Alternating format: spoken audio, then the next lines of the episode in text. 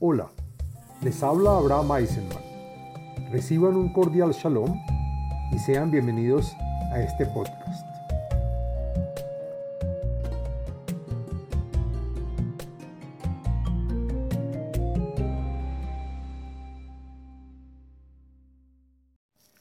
Shalom Alejem. Este podcast pertenece a la serie del tema del libro de los Salmos. En este podcast del contenido de los salmos hablaremos del salmo número 63, en el cual trae beneficios y es recomendable, entre otros, para tener éxito en los negocios, para compartir y o evitar desacuerdos entre socios, para ocasionar lluvias en épocas secas y otros más. El Salmo 63 contiene 12 versos y pertenece al segundo libro de los Salmos, al día de la semana martes y al día con fecha 11 del mes. El podcast está dividido en cinco partes. La primera, el contenido del salmo. Después, la segulot y beneficios del salmo. Las meditaciones del salmo. La explicación y comentarios de cada verso en este. Y por último, la parte cabalista de un verso del salmo basado en los escritos del Arizal. Bueno, ¿de qué se trata el Salmo número 63? Según los comentaristas Meiri, Sforno y Malvin, este cántico lo compuso el rey David cuando estaba bloqueado, con miedo, cansado y emproblemado, pues escondía del rey Saúl que lo buscaba para matar. David huyó al desierto de Yehudá, el cual es un lugar seco y sin agua, solitario y lejano de su ciudad Jerusalén. Sin embargo, David se olvida de la sed física que tiene y se concentra en orar y pedir retornar a los contornos de Hashem y estar con tranquilidad y adherirse a él por medio del estudio de la Torá y el hacer buenos actos para complementar su alma. Asimismo, el rey David ruega ver la caída de sus enemigos, que lo fastidian en su propósito de conectarse al Todopoderoso. Bueno, hablemos de cuáles son las segulot del Salmo número 63. Encontré en varios libros y fuentes las siguientes segulot o beneficios para los cuales se puede adoptar y están relacionadas a este salmo.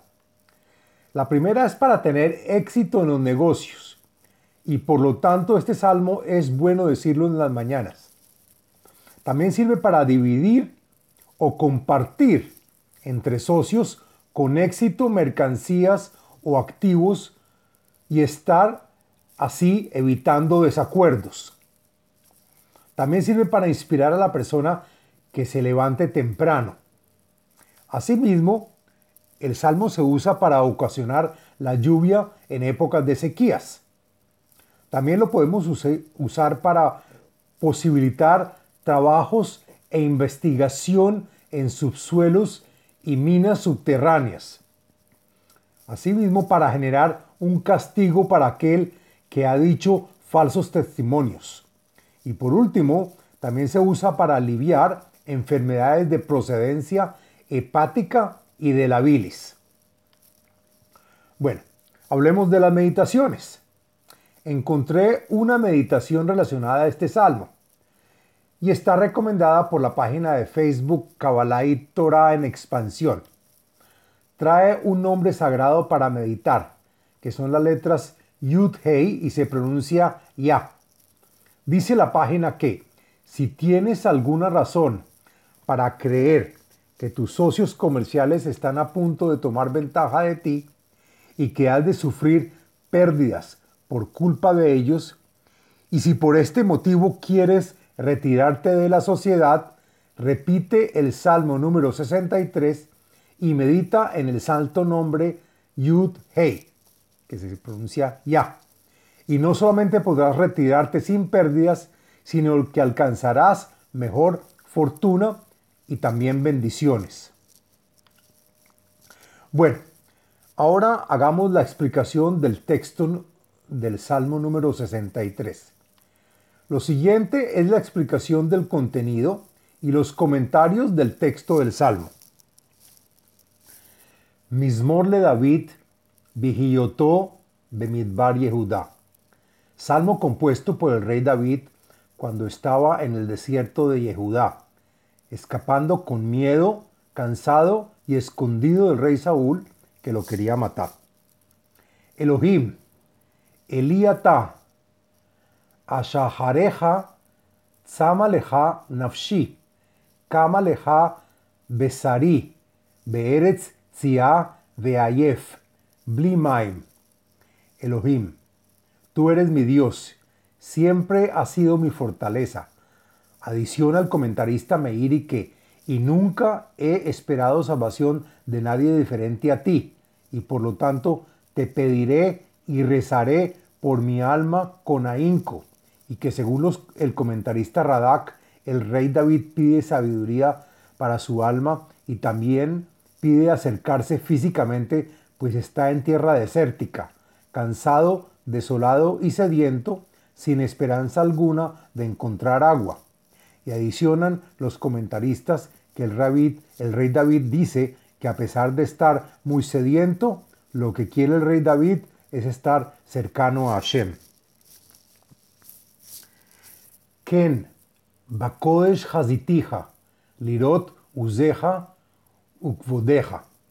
Y de la misma forma, como la persona absorta observa el paisaje desértico y desolado, asimismo añoro la santidad de tu presencia en el templo sagrado. Observar la firmeza del armario que contiene tu Torah y la presencia divina de tu honor sobre él. Kitov Hasdeja Mehaim, Shfatai Yeshabehuneja. Y por lo tanto no siento sed de agua, sino solo de estar cercano a tu presencia, pues es mejor para mi vida el sentir tu misericordia y bondad que todos los placeres terrenales, y por todo tu misericordia que tienes para conmigo en este mundo, mis labios te alaban y agradecen. Ken abrejeja behayai, beshimha esa kapai. Y espero que tal como te bendigo aquí en el desierto, asimismo te bendeciré en mi vida de tranquilidad y sosiego que tendré cuando logre retornar al templo sagrado que con felicidad recordaré y, levantaré mis brazos al cielo. Adiciona Rashi para rezar y alabarte.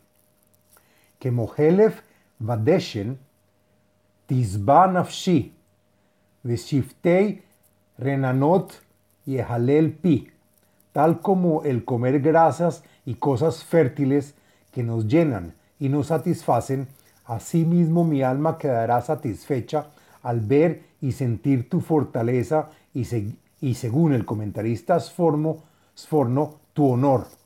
Asimismo sentiré goce en mis labios y mi boca pronunciará alabanzas frente a ti.